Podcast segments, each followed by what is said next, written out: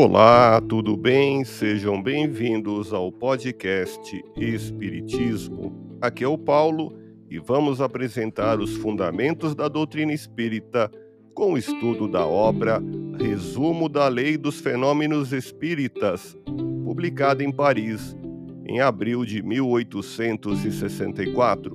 Você pode encontrar também na Revista Espírita Jornal de Estudos Psicológicos do mês de abril de 1864. Acompanhe as explicações de Allan Kardec em Resumo da Lei dos Fenômenos Espíritas, capítulo dos Médiuns.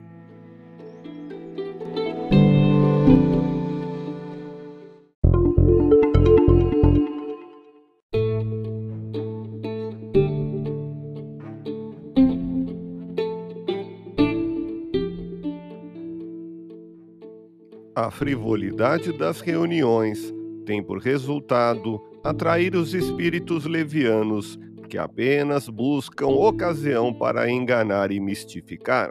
Assim como os homens sérios não comparecem às assembleias levianas, os espíritos sérios só vão às reuniões sérias, cujo objetivo é a instrução e não a curiosidade.